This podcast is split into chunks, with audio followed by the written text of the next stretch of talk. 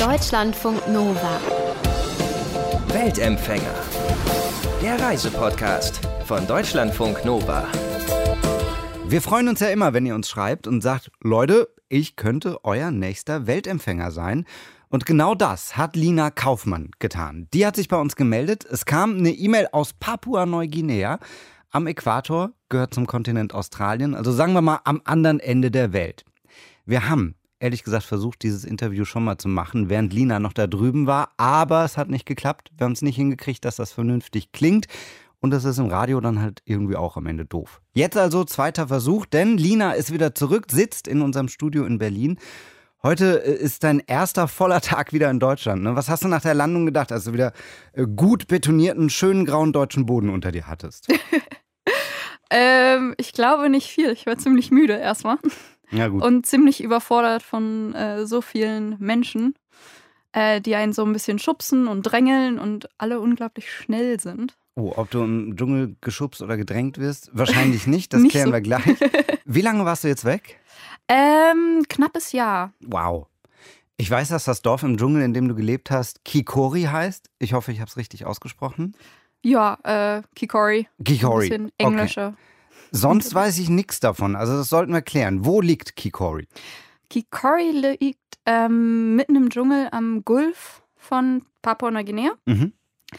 Das heißt, äh, an einem Fluss, der wirklich Kikori heißt. Ähm, mehr kann ich es tatsächlich nicht beschreiben, weil ich glaube, nichts in der Nähe würde jemandem wahrscheinlich viel Also so sagen. eine größere Stadt? Nee. Äh, ja, Kikori selber ist wirklich einer der bekannteren Städte das ist dort. die größere Stadt. Okay. Ähm, sind halt ungefähr so 2000 Einwohner, Pi mal Daumen. Würdest du. Dorf oder Stadt sagen? Äh, in der Zwischenzeit Stadt, Mhm. wobei jetzt, wo ich wieder in Berlin bin, äh, würde ich es wieder Dorf nennen. Ja, die große Stadt. Wie, wie lebt es sich im Dschungel? Wie warst du untergebracht? Ähm, wir hatten ein richtig cooles Haus eigentlich. Wir haben auf dem Krankenhausgelände gelebt und hatten so ein Holzhaus, was auf Stelzen aufgebracht war, während, wegen der Regenzeit und den vielen Überschwemmungen, die man tatsächlich bekommen könnte. Und äh, hatten sogar fließendes Wasser durch Regentonnen und einer tollen Pumpe. Mhm. Ähm, und äh, sogar eine Waschmaschine, was ich als sehr großen Luxus angesehen habe. Ja, cool.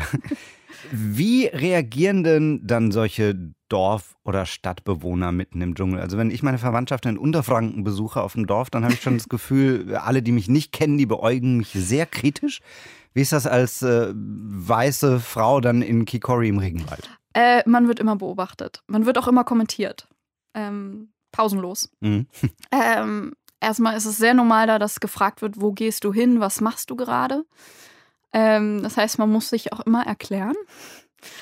Und ähm, man wird wirklich 24 Stunden am Tag beobachtet. Äh, ich habe es geschafft, einmal hinzufallen auf, ähm, es war, hat stark geregnet und ähm, bin ganz leicht ausgerutscht, hingefallen. Das wussten sie dann im Krankenhaus auch schon, obwohl ich 20 Minuten zu Fuß entfernt vom Krankenhaus hingefallen bin. Haben sich alle sofort Sorgen gemacht. Dann ist aber irgendein Sack an dir vorbeigelaufen und hat gesagt, ey Leute, äh, da hinten ist eine, eine Frau umgefallen. Äh, Und ja, hat dir nicht geholfen. Äh, nee. Tatsächlich nicht. Oh Mann. Also das klingt schon mal nicht nach Hypopai Urlaub in den Tropen, aber zum Urlaub machen ist Lina Kaufmann da auch gar nicht hingefahren. Du bist wieder sicher in Deutschland. Wie bist du aber da hingekommen? Also jetzt ganz konkret, hinfliegen und dann fährt da ein Bus nach Kikori in den Regenwald rein? Äh, so ähnlich. Nein, ähm, tatsächlich werden wir da von einer der Ölfirmen unterstützt, also das Krankenhaus, an dem wir gearbeitet haben. Und ähm, wir müssen dann aus der Hauptstadt einen kleinen gescharterten Flieger nehmen, der uns zu einer der Öl-Bases ähm, bringt und dort eine Nacht übernachten und werden dann mit dem Hubschrauber ausgeflogen. Braucht ein paar Tage, bis man ankommt. Aus Deutschland bis nach Kikori ungefähr fünf. Wow, okay. Zumindest für Sprit ist gesorgt, wenn es von der Ölfirma bezahlt ist. Ja, Du bist ja nicht zum Urlaub hingefahren, du bist Friedens- und Konfliktforscherin. Was hast du da in Papua-Neuguinea gemacht?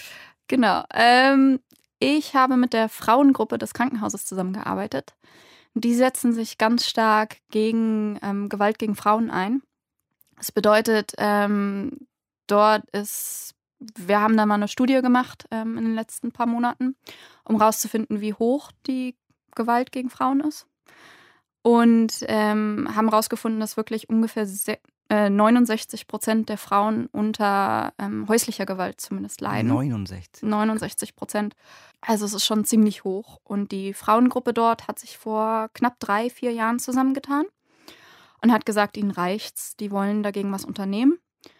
Vor allem auch, weil sie die Frauen halt immer im Krankenhaus sehen. Also die Verletzungen und ähm, auch deren psychologische Verletzungen. Hm. Und die wollen ein Frauenzentrum dort aufbauen und mit den Frauen arbeiten, aufklären und denen auch ihre Rechte mitteilen. Konntest du denn mit den Frauen dich unterhalten? Was hast du für Geschichten mitbekommen? Ähm, ja, tatsächlich am Schluss habe ich mich auch mit ein paar der Überlebenden unterhalten, ähm, die zu mir gekommen sind. Du sagst Überlebenden, das heißt, es sterben da auch Leute regelmäßig. Ähm, Überlebende ist tatsächlich ein Begriff, den man benutzt, um, den, um das Wort ähm, Opfer nicht wirklich zu benutzen. ja. Weil man sagt, wer so etwas durchgemacht hat, überlebt das. Hm. Und ähm, ist nicht wirklich ein Opfer. Viele der Frauen sind sehr, sehr stark, kommen aus den Situationen selber auch raus und werden daher eher als Überlebende bezeichnet. Hm. Welche Geschichten hast du mitbekommen? Ähm, schon sehr stark gewalttätige Geschichten. Also von meistens sind es Ehemänner, nicht nur, aber meistens. Und ähm, für die Frauen ist es teils schon Normalität. Also, dass man zusammengeschlagen wird vom Ehemann, weil das Abendessen nicht rechtzeitig auf dem Tisch steht, ist tatsächlich normal. Und ähm, wird auch gar nicht erzählt als irgendwie einer der großen Dinge. Dann wird eher erzählt, dass ähm, der Ehemann eine Axt genommen hat und einem in den Kopf geschlagen hat und man deshalb drei Wochen ins Krankenhaus musste. Das ist dann einer der größeren Geschichten, die erzählt werden. Und dass das aber auf täglicher Basis ist, ähm, ja, ist für die Frauen tatsächlich Normalität. Warum ist das Problem da so krass mit der häuslichen Gewalt? Ich meine, das ist überall weltweit ein Problem, aber du sagst, knapp 70 Prozent der Frauen haben das erfahren. Warum ist das so? Ähm, das haben wir uns auch gefragt. Ich glaube, es hat sehr viel damit zu tun, dass Gewalt dort sehr normalisiert ist. Also generelle Gewalt, auch Gewalt gegen Kinder und Gewalt gegeneinander. Ähm, mein Freund könnte da sehr viele Geschichten wahrscheinlich erzählen von den Menschen, die ins Krankenhaus kommen, die er gesehen hat. Dein Freund war mit dabei, ne? Der hat auch in dem Krankenhaus gearbeitet. Genau, der war als Arzt im Krankenhaus tätig. Wie kommt das denn an? Also, vielleicht finden das ja auch ein paar Leute scheiße, wenn die weiße Frau Dr. Forscherin da angereist kommt und helfen will. Also, mindestens die gewalttätigen Männer müssen dich ja irgendwie hassen. Ja, darüber habe ich mir am Anfang auch sehr, sehr viele Gedanken gemacht. Ähm, man kennt dieses jetzt, diesen White Savior-Komplex. Ähm, muss man sehr aufpassen, denke ich. Ähm, deshalb habe ich die ersten fünf Monate, sechs Monate tatsächlich auch nur damit verbracht, mit den Frauen mitzulaufen, sie kennenzulernen, mitzubekommen, wie die Kultur funktioniert, was die Frauen von mir auch überhaupt wollen, was akzeptabel ist und was nicht. Und die Gespräche, die ich am Schluss hatte und auch ähm, Interviews, die ich geführt habe, wollte ich am Anfang überhaupt nicht führen. Das war gar nichts, was ich dachte, was ich machen könnte, dass Frauen auf mich zukommen und wirklich mir ihre Geschichten erzählen. Ähm, das ist dann wirklich aus meiner Position dort entstanden. Ich habe zusammen mit ähm, der Lehrerin vor Ort eine, ähm, einen Alphabetisierungskurs für Erwachsene gegründet. Und ähm, aus der Position heraus haben die Frauen angefangen, mir sehr zu vertrauen und sind dann auch auf mich zugekommen. Also es wäre nie was gewesen, wo ich auf die Frauen zugekommen wäre und die gefragt hätte nach ihren Geschichten. Bei diesen großen Problemen dort, Lina, darf ich trotzdem noch mal eine ganz einfache Frage stellen. Ja, klar, gerne. Was gab's eigentlich zu essen? Es war unser großes Problem am Anfang. Ähm, es gibt sogar ein Bild von mir, von unserem allerersten Essen. Das bestand aus ähm, frittierter Banane und einer Dose Thunfisch. Ähm, ich Ah, gucke muss man sehr kurz geschockt. überlegen. Ähm, wir haben es am Schluss geschafft, sogar Pizza selber zu machen. Ich habe gelernt, Lasagne aus nichts zu zaubern. Ähm, klassisch oder traditionell gibt es dort aber sehr viel sogenannte Greens. Ähm, das sind wirklich einfach alles, was man findet und essbar ist an Bäumen und Pflanzen. Okay, und das besorgt man sich auch selber oder kann man das kaufen dann? Äh, man kann es Gott sei Dank kaufen. Ich glaube, wir hätten uns sonst sehr häufig vergiftet. Ja, würde äh, ich auch, auch nicht machen, ja. Äh, wir hatten einen Markt, einen kleinen, süßen Markt, auf dem größtenteils dann Süßkartoffeln und Greens und frischer Fisch verkauft wurden. Ähm, der Fisch war wirklich ganz toll, frisch gefangen aus dem Fluss, meistens noch am Leben. Das heißt, wir haben auch gelernt, wie man Fisch ausnimmt und äh, zubereitet. Hm. Ähm, wir hatten aber auch vier kleine Shops, in denen es dann sowas wie Eier, Mehl und äh, Thunfisch aus der Dose gab. Und Eiscreme. Ja. Kühlkette immer gut eingehalten. Ja, ja, ich glaube, ich habe einen starken Magen in der Zwischenzeit. Okay. Wenn man schon irgendwie Sachen da rumkrabbeln sieht. Nein. Dein Freund war auch dabei, ne? Der war einer von zwei Ärzten in diesem Krankenhaus, von dem du schon erzählt hast. Das war zuständig für 30.000 Menschen. Ja. Also sagen wir mal, er war da sehr gefragt. Was hat er alles gemacht? So kann man es auch nennen. Ich glaube sehr viel mehr, als er sich das vorgestellt hat. Ähm, er ist ein Junior-Doktor. Ähm, das heißt, er ist jetzt erst seit knapp drei Jahren jetzt fertig, hat aber alles machen müssen, von kleineren Operationen zu ähm, ja, Langzeitbehandlungen von Tuberkuloseskranken und ähm, Epilepsiekranken und hat da das Krankenhaus mitgeleitet sozusagen und war tatsächlich dann 24 Stunden, sieben Tage die Woche Arzt. Die Leute, also auch für deine Arbeit, waren ja wahrscheinlich einfach dankbar. Ne? Klar, das motiviert auch dich. Ne? Aber hast du auch mal gedacht, ach Mensch, ihr könnt mich alle mal, das wird mir alles zu viel. Ja. Hm. ähm, ich glaube sehr stark am Schluss. Ähm, wir waren, wir haben Urlaub zwischendurch gemacht, das muss man auch machen. Sonst wird es ein bisschen viel. Ähm, waren aber am Schluss dann doch knapp sieben Monate am Stück dort. Und das war ein bisschen zu viel. Ähm, nicht, weil es so schwer wird, dort zu leben. Es wird tatsächlich immer einfacher, solange man da ist. Man wird mehr integriert, man lernt die Leute unglaublich gut kennen, ähm, aus dem Dorf auch und ähm, vom Krankenhaus selber.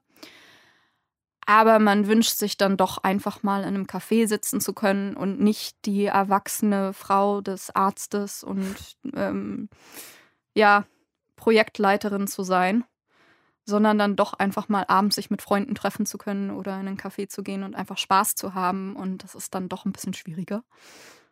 Und von daher hat man das am Schluss ganz stark gehabt. Also wir alle beide. Ja, sehr verständlich. Jetzt seid ihr aber so richtig weg aus Kikori in Papua-Neuguinea. Was ist da jetzt los? Also wenn er auch einer von zwei Ärzten war und du Projektleiterin, läuft der Laden da irgendwie weiter? Ja, auf jeden Fall. Ähm, die haben unglaublich tolle und engagierte Menschen dort vor Ort auch, also ähm, von Papua-Neuguinea. Das Krankenhaus wird auch geleitet von ähm, Ortsansässigen.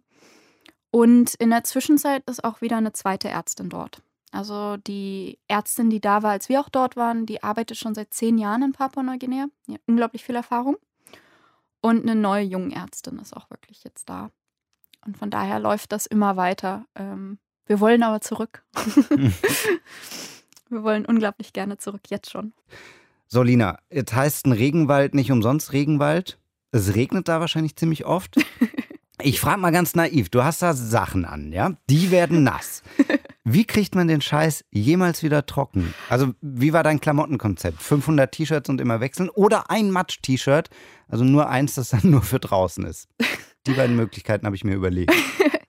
ähm, man, man lernt, nasse Sachen anzuziehen. Es trocknet nie irgendwas. Ähm, in der Trockenzeit ging es noch, wobei Trockenzeit da auch heißt, es regnet halt nur alle zwei, drei Tage mal. Mhm. Regenwald halt. Regenwald halt, ja.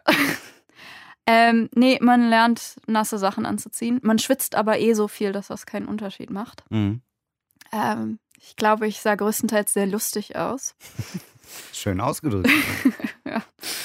Ähm, äh, nee, man lernt mit Schimmel und Nässe zu leben. Das ist wunderschön. Ach Gottchen, ich meine, zumindest ist es warm. Du musst nicht in kalte, nasse Sachen, sondern in warme, nasse Sachen. ja. Weiß ich gar nicht, ob das dann so gut ist. Hattest du irgendwann auch mal Schiss? Also ich meine, ich krieg Schiss, wenn ich eine Spinne in meinem Schlafzimmer habe und das passiert irgendwie einmal im Jahr. Und dann stelle ich mir so eine Nacht im Regenwald irgendwie ein bisschen, sagen wir mal, stressiger vor. ähm, es ist ganz spannend. Wir haben Kakerlaken, wir hatten Frösche, äh, Mhm. große, riesige Frösche. Okay, sind Äh, die gut oder böse?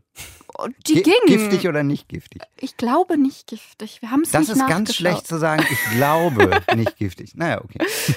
Äh, Ameisen, Ratten, äh, Schlangen, ähm, alles. Ich habe keine Angst vor all diesen lieben Tierchen in der Zwischenzeit mehr. So Ah. Kakerlaken hat man dann gefragt, ob sie dann mal nett zur Seite laufen können. Also ein bisschen Mitbewohner-Style. unsere Ratten haben immer nur eine Süßkartoffel gefressen und nicht die anderen, die wir noch gebrauchen wollten. Das war sehr freundlich. Wir hatten dann auch eine Katze, die sie dann äh, immer mal zwischendurch gefressen hat. Also, wer hat wen gefressen? Die Moment. Katze, die Ratten. Oh Gott, oh meine Güte. ja, ich Äh. weiß ja nicht, kann ja alles passieren im Regenwald. nein, nein, die Katze hatte noch die Überhand, gerade so. Okay, hast du denn außer der Katze noch süße Tiere gesehen? Weil du hast ja jetzt nur irgendwie die ekligen mit vielen Beinen aufgezählt. Ähm, Äh, wir hatten einen Kakadu eine ah, Zeit cool. lang. Ja. Ähm, der hat aber unsere Klamotten immer gefressen. Oh, die nassen, Ja. schimmligen Klamotten. Ja, waren seine Lieblingsspeise. Ähm, und sonst hatten wir noch einen Hund. Auch schön. Ganz normal, Katze, Hund, wie man das so tut. Also er ist dann selber Gassi gegangen wahrscheinlich. Ja. Ja. Ja, hat auch selber Fressen gefunden meistens. Also sehr Jetzt, praktisch. jetzt hast du gesagt, du und dein Freund, ihr plant schon jetzt, also an Tag 1 der Heimreise, äh, wir wollen da wieder hin. Wie konkret sind die Pläne? äh, noch ganz locker. Ähm, wir haben jetzt noch keine Flüge gebucht und äh, haben auch noch mit niemandem gesprochen. Die Leute vor Ort wissen, dass wir zurückkommen wollen. Aber ich glaube, wir müssen gerade erstmal gucken, wie wir hier wieder leben können. Fuß fassen. Ähm, wir haben noch keine feste Wohnung oder Jobs. Von daher ist das erstmal Step One Mhm. und werden dann von da sehen, wann und wie wir zurückfliegen können. Okay, vielleicht können wir ein bisschen helfen. Was braucht ihr? Zwei, drei Zimmer, Küche, Bad, Ja, wäre schön. paar hundert, fünf, 600, 800 Euro warm, sagen Ja. wir mal. In, in Rotterdam, wenn es geht. Ach, Rotterdam, okay. In Holland. Ja. Dann, oh, dann muss das auf Holländisch sagen. Nee, schreibt an mail.deutschlandfunknova.de, falls ihr was habt. Aber ich drück die Daumen. Tolles Projekt, vor allem unter den Umständen und mit den Hürden, die du überwinden musstest. Lina Kaufmann ist in den Dschungel gezogen, um zu helfen, gegen häusliche Gewalt in einem Dorf in Papua-Neuguinea zu kämpfen. Danke, dass du davon erzählt hast. Dankeschön.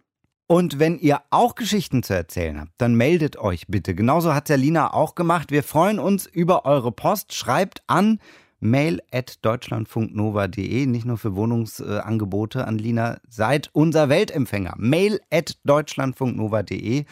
Und ich kann euch noch viele andere Geschichten erzählen. Uns gibt's überall als Podcast. Sucht einfach nach dem Weltempfänger von Deutschlandfunk Nova. Deutschlandfunk Nova. Weltempfänger.